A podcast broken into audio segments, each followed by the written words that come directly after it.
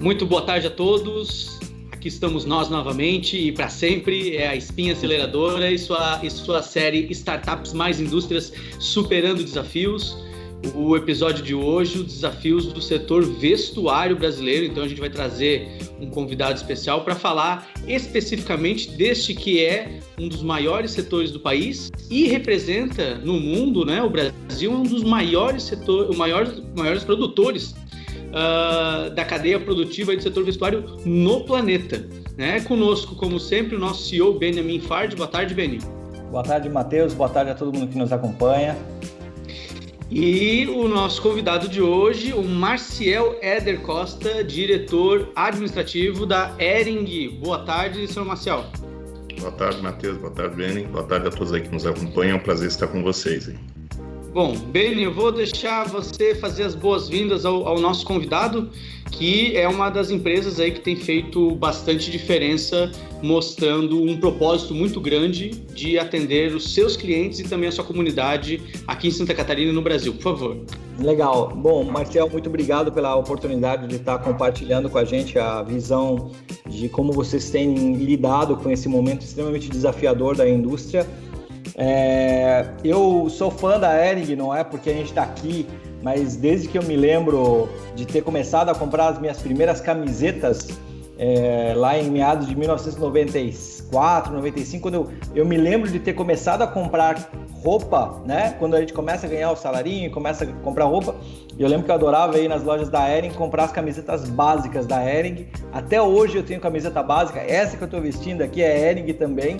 Então, eu sou um fã da marca, sempre gostei muito da qualidade com que a Ering manteve os seus produtos ao longo dessas duas décadas e meia que eu consumo produtos Ering. Então, fica aqui o registro dos parabéns pela continuidade da qualidade de vocês. A gente acompanha com muito entusiasmo o que a Ering tem feito ao longo dos últimos anos no mercado, é, especialmente por ter sido um vetor de expansão de lojas é, é, com a marca Ering pelo Brasil, uma referência. Eu lembro muito bem que a Ering foi há, há poucos anos atrás capa de algumas das principais revistas brasileiras com esse arrojo, com essa disposição de levar seus produtos aos quatro cantos do país. Mas a gente está vivendo um momento único, né? O mundo está vivendo um momento único. Como muito bem o Matheus comentou, o desafio da crise ligada ao Covid-19 afetou todos os setores da economia. É, e eu enfim, eu, eu queria é, ouvir de ti, de forma muito aberta, num bate-papo muito aberto, é, quais você imagina serem os principais desafios do coronavírus, do Covid-19, para o setor do vestuário brasileiro, de forma geral, Marcel? Então, vamos lá, Beni. É, acho primeiro, obrigado pelo teu feedback em relação aos nossos produtos. Esse ano a companhia Ering está completando 140 anos de, de existência é, e uma empresa que ele completa 140 anos de existência, talvez não seja porque ela seja mais forte ou mais inteligente, como dizia Darwin, né? mas é pela sua capacidade de se transformar ao longo da história. É, foram 140 anos aí, e, e, se a gente resgatar muito rapidamente a, a história dessa empresa, ela passou por duas guerras mundiais, ela passou por proclamação da República, passou por suicídio de Getúlio Vargas, por golpe militar, por AI-5, por plano cruzado, plano real, plano coisa. Ao longo desse tempo foi uma empresa com uma característica muito forte voltada para a indústria, num negócio B2B. É, se transformou é, nessa sua condição de adaptabilidade, se transformou de um negócio B2B para um negócio B2C. Hoje, aos 140 anos de idade, é uma empresa de varejo, é, é, com 800 lojas aproximadamente em todo o Brasil, lojas monomarcas com as nossas marcas, e mais uns 12 mil pontos de venda nas chamadas lojas multimarcas. Né?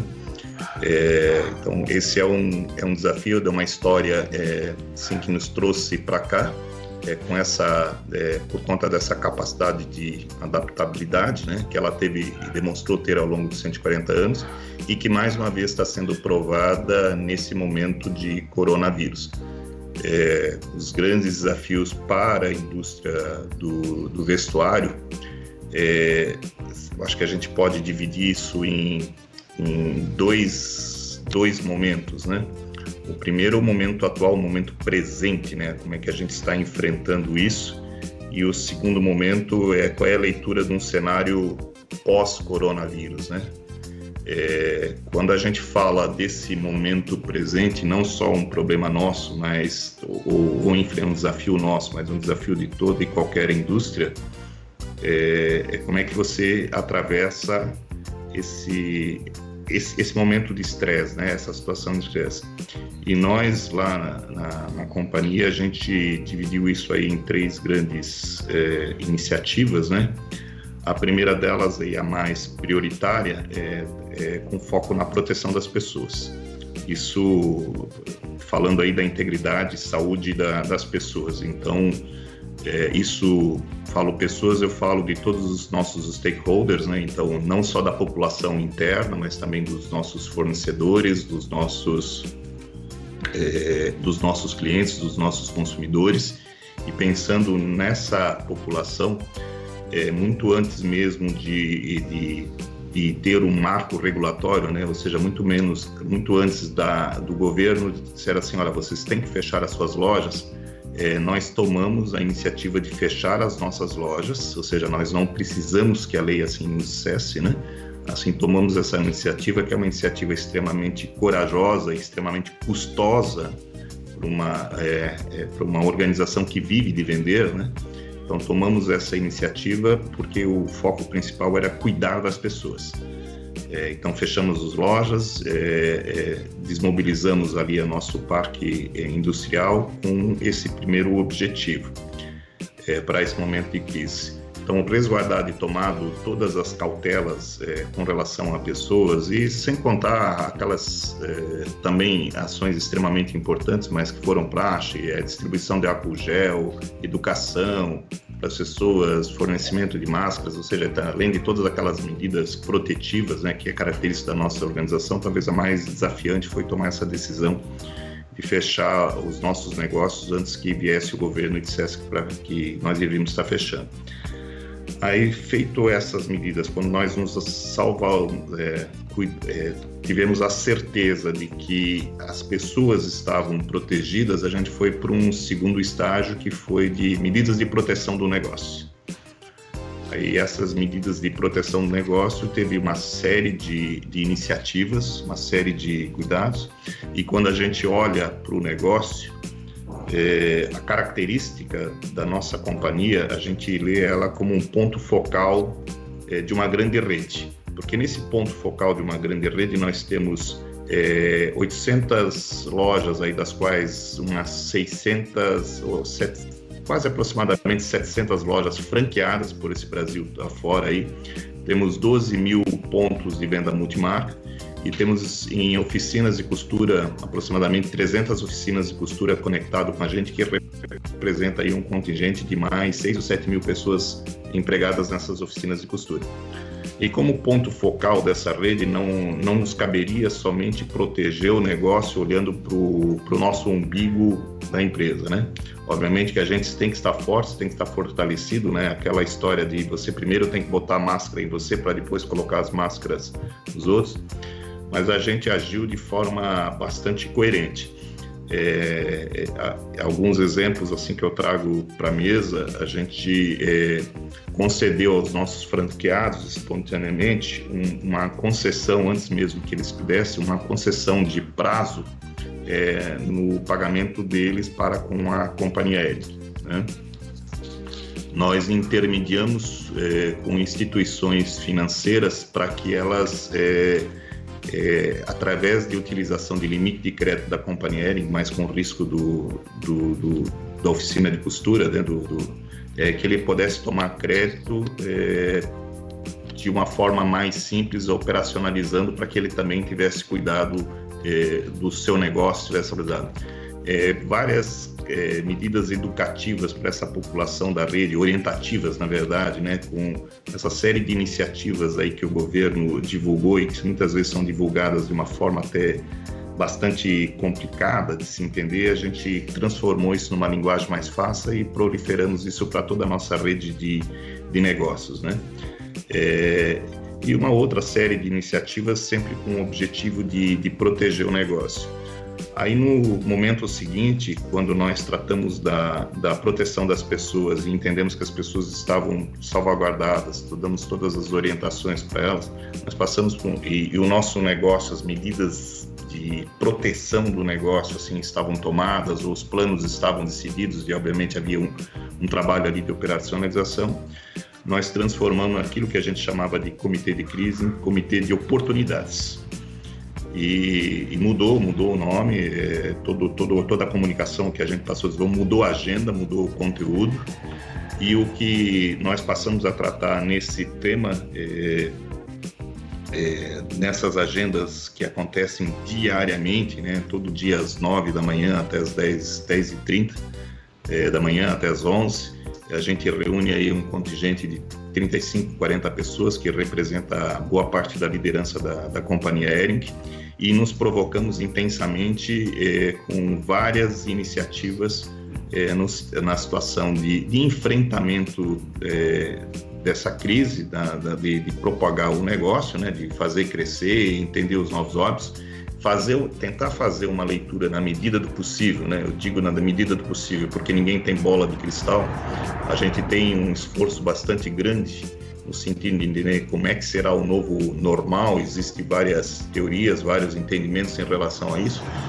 É, a gente procura se fundamentar em pesquisas, e eu te digo assim, pesquisas até, por exemplo, a gente pediu, dedicou um grupo nosso para estudar como é que aconteceu os movimentos de consumo após Segunda Guerra Mundial, como é que as pessoas se comportavam, para tentar, a partir daquele movimento que aconteceu há 60 anos, né, não, 70 anos na verdade, é, como é que aconteceu esse movimento e como é que isso poderia, por exemplo, refletir agora numa expectativa de tendência. As pessoas estão mais propensas, menos propensas ao, ao, consumo, né? fazer essas leituras e a partir daí desenhar uma série de estratégias e uma série de iniciativas para superar essa, esses desafios que a gente tem pela frente.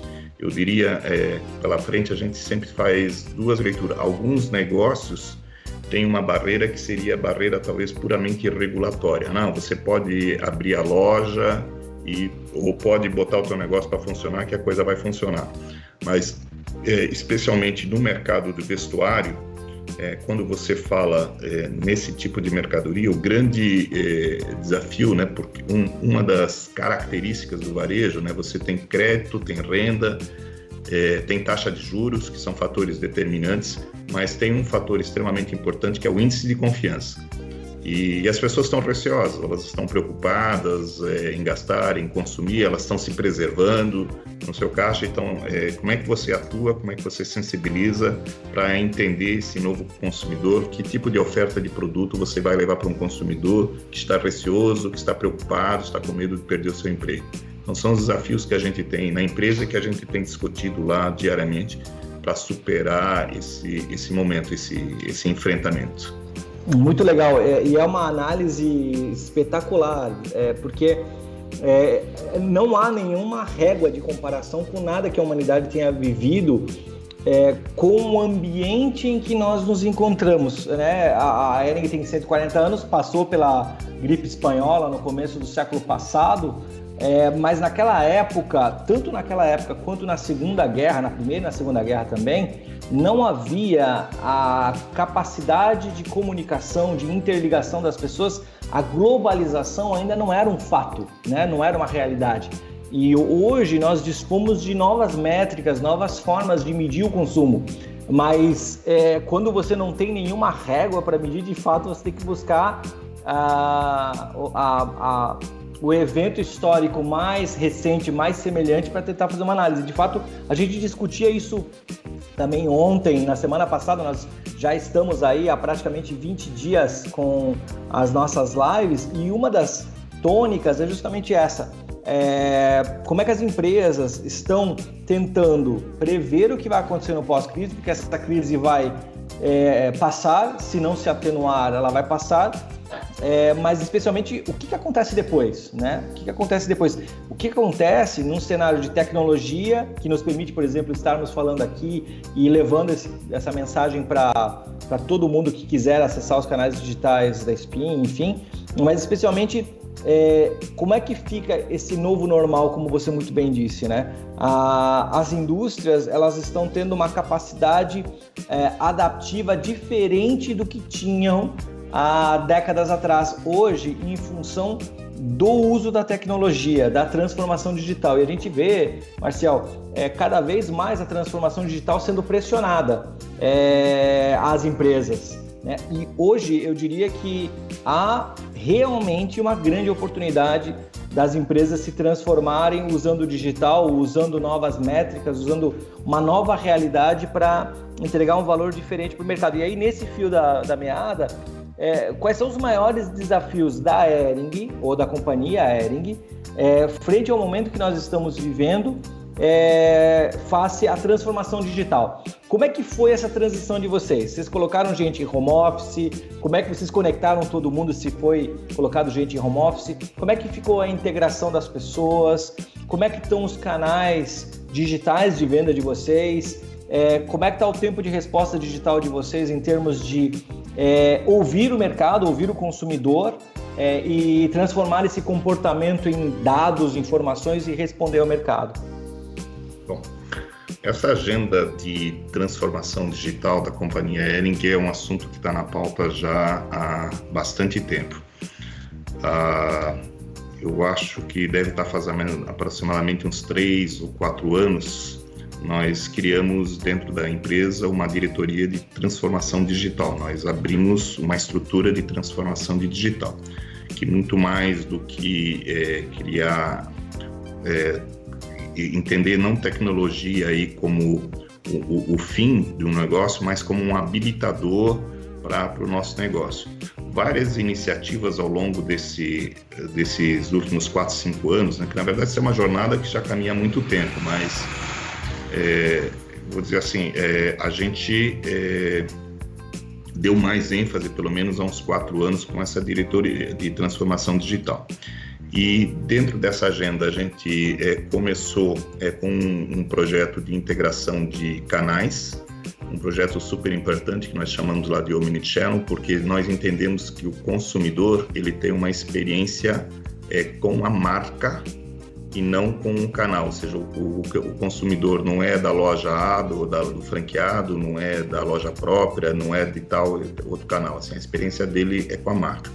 Então, é, no início dessa transformação digital, nós fizemos assim um esforço bastante grande é, de trazer como habilitador é, a digitalização para aquilo que eu chamo de salão de vendas né, esse salão de vendas, entendendo aí o salão física, físico né, da loja, conectado com o, com, com, com, com, o ambiente web, com o virtual, você poder comprar no web e não gostar do produto e devolver na sua loja mais próxima, você é, comprar é, na web aqui em Blumenau e querer vender isso e, e disponibilizar o produto, por exemplo, para um parente seu lá no Rio de Janeiro e esse seu parente eventualmente esse presente que você concedeu ele seria fornecido por um franqueado, então conectar isso como se fosse uma única plataforma. A gente teve um esforço muito grande e estamos tendo um esforço bastante grande, com muito investimento é, nessa agenda é, digital.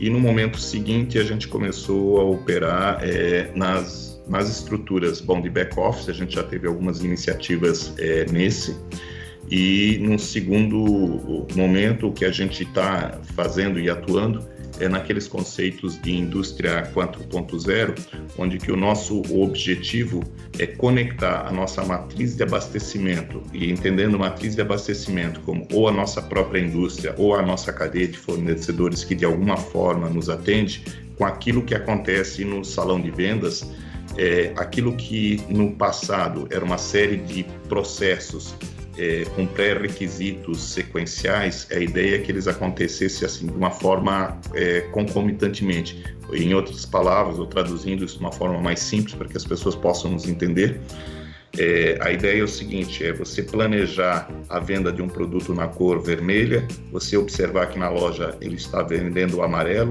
e que automaticamente essa conexão aconteça lá na indústria e que a partir, a partir de, uma, de, de, de um estoque de produtos básicos a gente mude automaticamente ou rapidamente a programação de fábrica, os setups de fábrica e transforme aquilo que, o, que a gente estava planejado a produzir para promover o que o fornecedor, o que o, o consumidor deseja comprar. E esses investimentos é, que têm sido feitos ao longo desses quatro, cinco anos com mais ênfase, né? Isso já vem de longa data da companhia Ering, é, mas com mais ênfase para para uma agenda mais recente, é, nesse momento de crise foi é, fundamental, porque nós tivemos, é, por exemplo, 300 pessoas conectadas em home, em home office, é, né, as nossas pessoas aí de back office, elas estavam ativas, operantes, obviamente que à medida que a gente teve, a gente teve que fazer alguns investimentos em cyber security, é, para nos guarnecer, né, porque as pessoas estavam num ambiente fora da nossa casa, com todas as questões de segurança, então não era mais exatamente a rede de internet nossa, mas era uma rede de internet, muitas vezes, da casa da, da pessoa. Então, sim, teve uns investimentos, mas é, o fato de termos feito essa, essa jornada aí ao longo dos anos, para nós isso funcionou muito bem. Ou seja, é, no teu ponto de vista, é, o fato da Ering ter se preparado para transformar a cultura da organização para que ela fosse mais digital, mais integrada, é, foi um ingrediente para que ela tivesse uma resposta mais rápida à crise agora. Exatamente, assim, ela, assim, não, não, eu não vou dizer assim que não teve ruptura, movimento de ruptura zero, sim teve movimento, mas é, as coisas funcionaram e aconteceram eu diria que praticamente nos mesmos tempos, é, a gente sabe, não, não percebi assim situações agressivas, é, preocupantes assim, não, não, não observei isso, sabe? Muito legal, Matheus. A gente falava sobre isso ontem, né? É, sobre é, as empresas hoje, em face à crise, terem um comportamento de startups. Isso que a gente está tá dividindo agora, que o Marcial está nos trazendo, é muito isso. Uma companhia centenária, com 140 anos, com a capilaridade que possui, com a complexidade de processos que possui, conseguiu, com base nos últimos anos de apoio na transformação digital, trazer para dentro de si a filosofia de movimentação rápida que as startups possuem no seu DNA para ter uma resposta rápida à crise. Do seu ponto de é... vista, é, qual, qual, que é, qual que é a característica chave que as startups também adotam para esse viés e complementa isso também, Matheus? Eu, eu queria complementar esse teu posicionamento, Beni, com uma pergunta para o Marcel, que é o seguinte: eles têm se adaptado bastante uh, sempre, né, conforme a, esse histórico que ele já apresentou, Marcel. E agora eu entendo que isso tem se intensificado com essas reuniões diárias e tudo mais. Uh, existem algumas tendências que já estão sendo observadas e pautadas pós-pandemia que uh, ah, para o setor de vestuário eu vejo algumas características bem marcantes, como por exemplo a sustentabilidade, né? A gente sabe que o setor vestuário precisa de uma série de soluções para diminuir a pegada ecológica. a questão também do espaço físico de venda com o shop streaming, né? Como que a Ering está se projetando nesse sentido de ela ter 800 lojas. Será que ah, vai ser viável a manutenção desse espaço físico uma vez que agora as pessoas vão ter cada vez menos, é, vai, ter, vai ter uma tendência de no touch, né? É, eu imagino que o, o, o, vai ter uma. Até a gente voltar a experimentar a roupa, sabendo que talvez outra pessoa acabou de experimentar aquela peça na loja.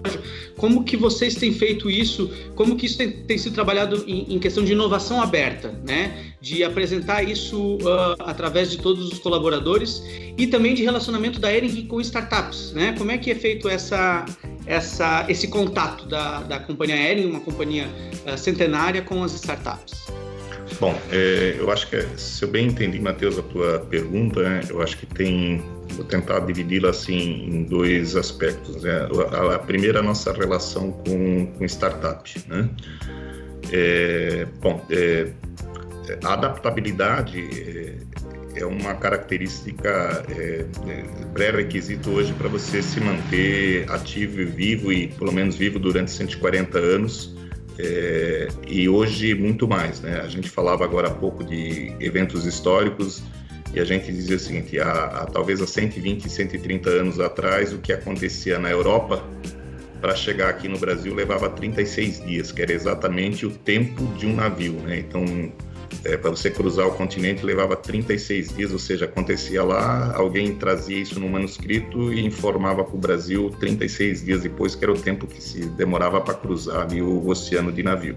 E hoje o que acontece aqui instantaneamente está lá.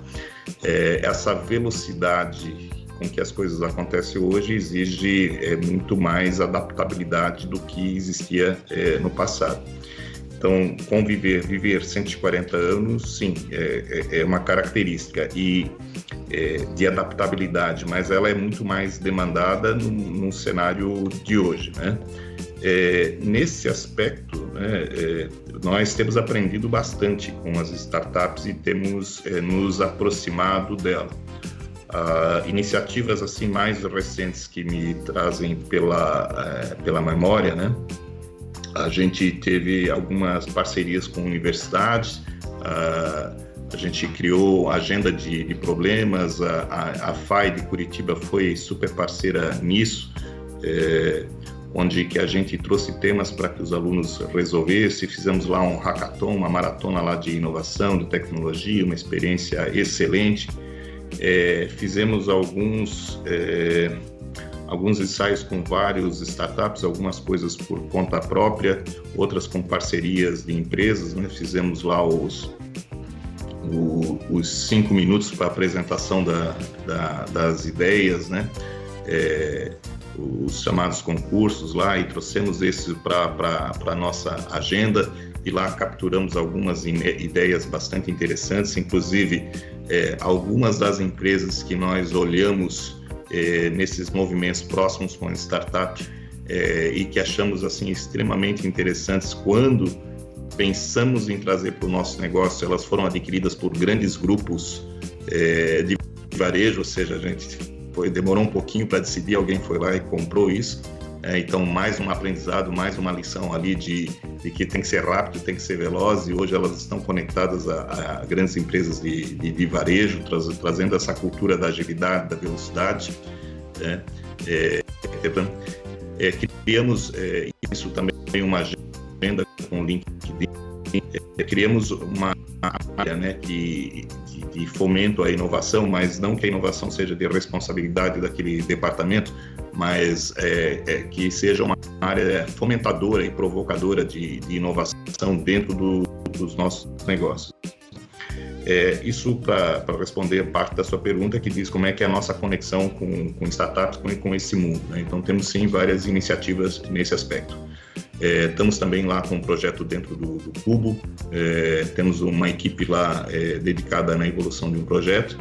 É, então, assim, temos as Agora, a outra parte da sua pergunta, Matheus, que diz respeito à definição e leitura de tendências, é, como é que vai se comportar esse consumidor, eu te diria o seguinte, assim, nessa construção do novo normal, é, você falou, por exemplo, a questão de, de, transformação digital. A gente viu que o que, é, o que fez esse movimento, alguns, algumas situações que estavam previstas para acontecer daqui a um ano foram aceleradas, estão acontecendo agora.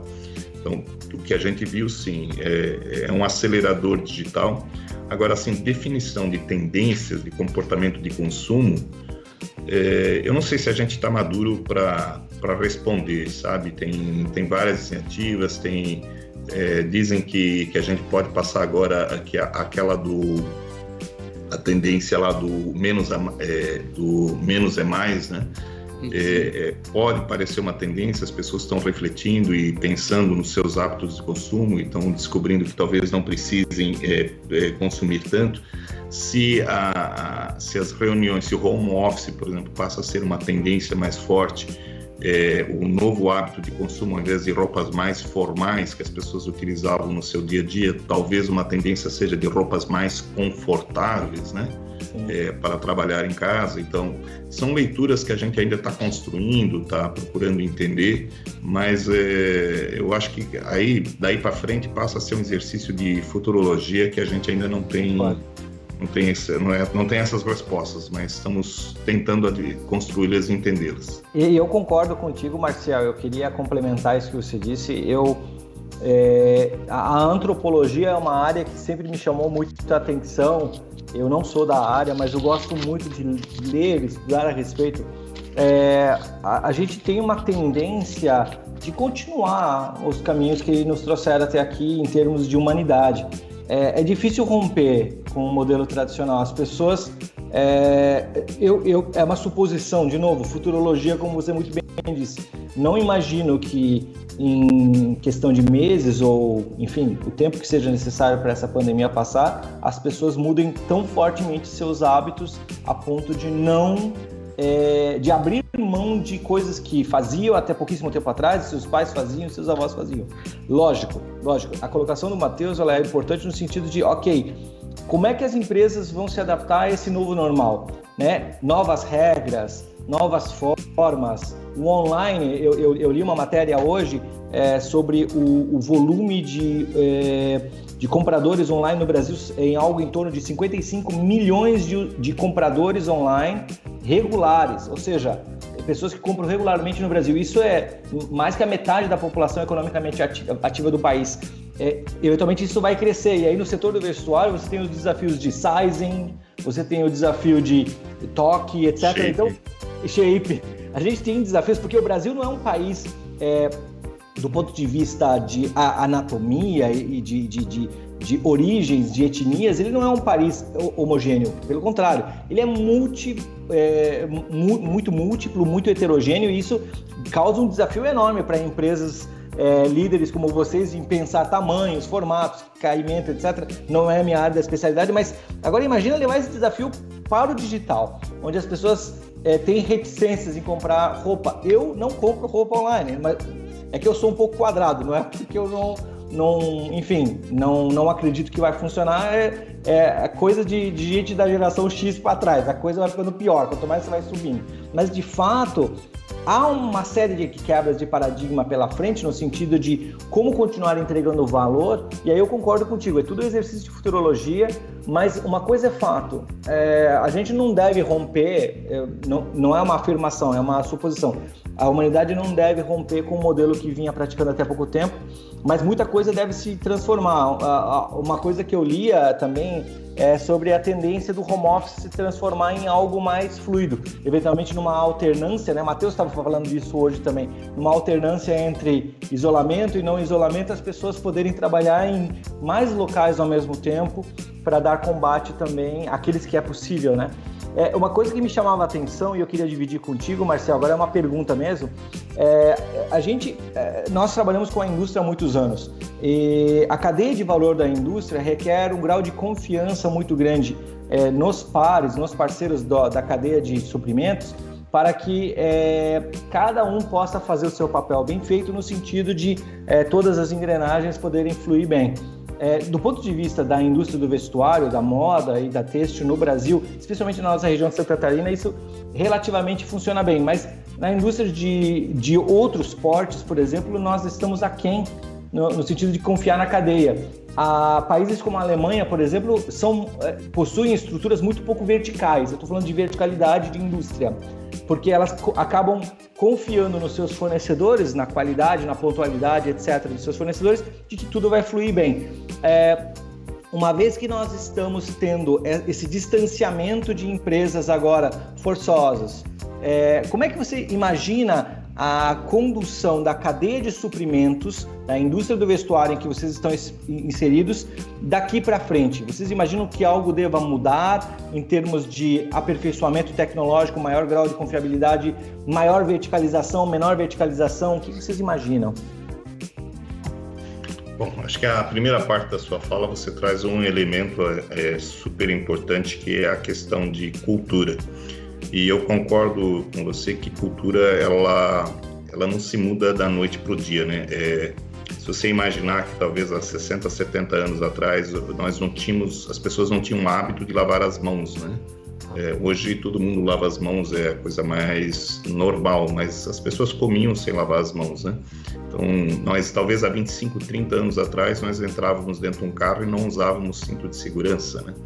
É, e as pessoas começaram não usar o cinto de segurança porque passavam a usar porque tinha uma multa, né? Criança, pessoas... ia, criança ia lá atrás do carro, é. solto, né? Do lado pro outro. Exato. E você precisa criar uma cultura. No começo você cria uma cultura por um, um agente de repreensão, né? Por uma multa, mas hoje as pessoas absolutamente ninguém entra dentro de um carro sem usar cinto de segurança e não está nem lembrando da multa. As pessoas estão preocupadas com a questão que aquilo que é um valor para elas, que é a segurança seu e das pessoas que estão com, com consigo, dos seus familiares, das crianças. Então, se criou um valor e a partir da construção de valor você cria é, cultura. Então, sim, eu acho que a gente vai ter hábitos diferentes, né? Que nem você fala de home office e outros. Agora, assim, o quanto esse movimento todo é capaz de provocar essa mudança de cultura e, obviamente, a gente poder fornecer produtos é, que vão se adaptar a esses novos modelos ou até os canais, as formas com que as pessoas é, vão, vão, vão, vão nos acessar, né? seja por loja física, seja por meio digital, é, você pode ter aceleradores aí de tendências que talvez já estavam se consolidando no passado e se tornem mais firmes. Né? Com relação ao desafio da, da cadeia, eu acho que, é, voltando aqui para o início da minha fala, eu dizia que eu olhava para nós como companhia como ponto focal é, um ponto, ponto focal de, de, de, uma rede, uma rede de negócios que tem nessa cadeia tanto para frente, né, que são franqueados, lojistas, como também aquelas empresas que de alguma forma nos abastecem dentro. E o para nós, isso para a companhia que é um valor tão importante, quando a gente diz que, inclusive, que um dos nossos valores né, é, é a geração de riqueza, e essa geração de riqueza é, se entende como a geração de, de, riqueza que a cadeia, né, a geração de valor que a cadeia toda proporciona, a gente consegue proporcionar, porque não, não faz sentido para nós, em hipótese alguma, é, a gente está bem, mas o teu fornecedor, a pessoa que te atende no teu dia a dia, não está com essas condições ou não poder te atender. Então, nessa construção desse momento de crise, uma daquelas fases, né, lembrando, a gente cuidou primeiro de pessoas, segundo de proteção de negócios e depois esse olhar para frente de construção de enfrentamento e de entender esse novo normal.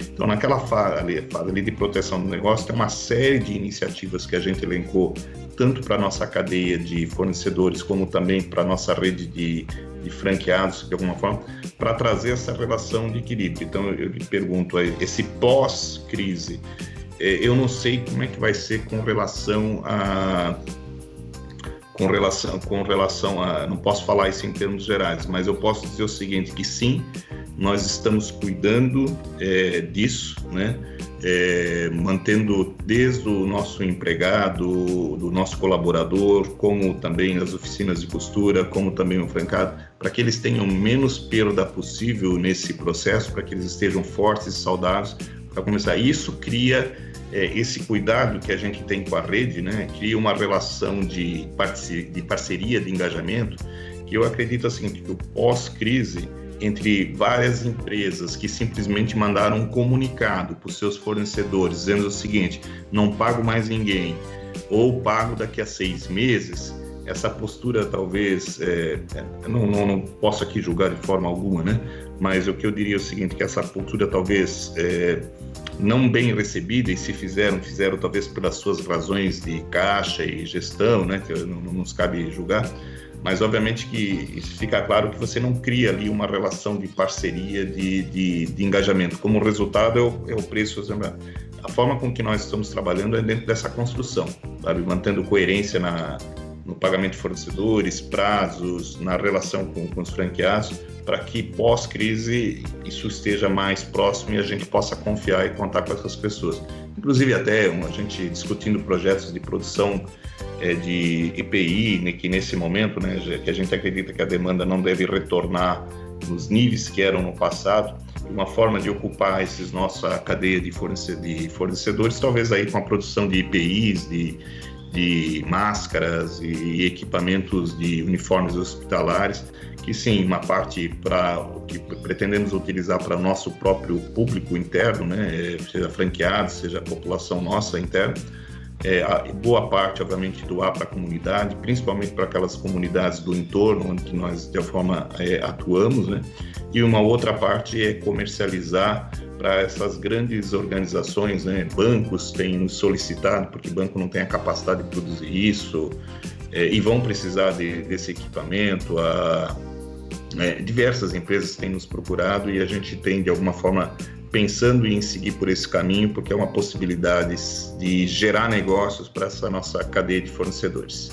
De ajustar as velas, né, Marcel? Exatamente. É de, de, fato, de fato, a inteligência e a capacidade adaptiva das empresas está muito orientada a isso, de perceber essas transformações rápidas, se adaptar a elas para continuar fazendo as engrenagens girarem e superar esse desafio. Eu, eu queria aqui, gente, é, registrar os parabéns aqui à, à companhia Ering, na pessoa do Marcial e todo o time, é, porque há uma semana atrás, mais ou menos, um pouquinho mais, é, nos veio à mídia a informação de que a Ering estava confeccionando e doando jalecos, EPIs, máscaras para quem mais precisava, para é, hospitais, para entidades do entorno, pessoas, comunidade, é, assim como, por exemplo, a Catarinense Pharma, que foi entrevistada por nós aqui semana passada, passou a produzir álcool gel para doar para as entidades é, também de Joinville, assim como a VEG SA também é, não só produziu álcool gel na unidade química dela em Guaramirim, como também iniciou o processo todo com autorização do governo de fabricação de respiradores. A gente vê esse movimento lindo, viu, Marcial? Das indústrias, não só olhando é, para preservar caixa, que é algo extremamente desafiador para todos, mas olhando para o próximo, olhando de forma cidadã. Né? Tanta empresa fazendo tanta coisa bacana, lógico, tem oportunidade de venda? Tem, como você muito bem disse. É, bancos, por exemplo, grandes instituições requerem EPIs, vão buscar nos seus parceiros tradicionais aí de longa data essa possibilidade. Mas quando a gente olha para o que as empresas já fizeram as suas comunidades ao longo das últimas décadas aqui no norte de Santa Catarina, região do Vale. E o que estão fazendo agora nos dá um orgulho tremendo. E aqui eu quero registrar os parabéns, viu, Marcial? Leve a todo o time da Ering, a diretoria, colaboradores, esse, esse, esse, essa manifestação de, de, de agradecimento como cidadão catarinense que sou, né? em saber que as empresas, por mais desafiador que o cenário seja para todos, continuam olhando para as pessoas. E aí vai ao encontro do primeiro ponto que você elencou dos três, da, do comitê de oportunidades de vocês, que é cuidar das pessoas. Então, fica aí os parabéns e o registro de, de que a Ering, gente, está fazendo o seu papel como empresa cidadã, cuidando das pessoas em primeiríssimo lugar, não só com iniciativas dentro da sua operação, mas também ultrapassando as barreiras da empresa e levando equipamentos de proteção individual que são é, equipamentos que terminam muito rapidamente nos hospitais. Os hospitais se esgota isso muito rápido. Então, quanto mais empresas estiverem com essa atitude muito bonita da Ering, melhor para todos nós, porque a gente passa por isso com maior força. Então, fica o registro. Obrigado por, por, por essa iniciativa linda. Agradeço. Marcel, infelizmente, né, pessoal, aí o nosso tempo já se esgotou. Eu quero agradecer aí a, a presença e a, essa, esse compartilhamento do conhecimento que vocês, de, de vocês da Ering conosco e deixa aí aberto para que você possa é, fazer suas considerações finais, por favor. Então, eu agradeço a oportunidade de estar com vocês, de levar um pouco do que a gente tem feito na companhia Ering para toda a comunidade. O objetivo aqui não é é, imacular a empresa de forma nenhuma, é mostrar um pouquinho da nossa responsabilidade que a gente tem, da forma com que nós conduzimos, dos valores que são extremamente importantes e principalmente entre esses valores é, cuidar da nossa rede de pessoas, né? sejam eles franqueados, sejam eles é, stakeholders, sejam a comunidade em geral. Aí dentro disso não temos poupado esforços, né?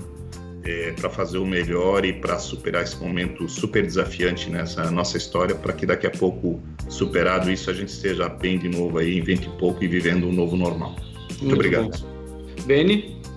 Agradecer, né, Marcial, é, em seu nome, todo o time da Ering, da companhia Ering, todos os nossos colegas aí, não só de Blumenau, mas de toda a operação de vocês. Parabéns por tudo que vocês têm feito. Obrigado pela oportunidade de estar com a gente e a vocês que nos acompanham, não esqueçam de estar com a gente todos os dias, né, Matheus? 17 horas nas nossas lives, sempre com um convidado super especial, relevante da indústria ou do universo de startups, para dividir com a gente como é que está o enfrentamento a esse desafio enorme. Obrigado, Beni. Obrigado, então, de novo a você que nos acompanhou em mais esta live.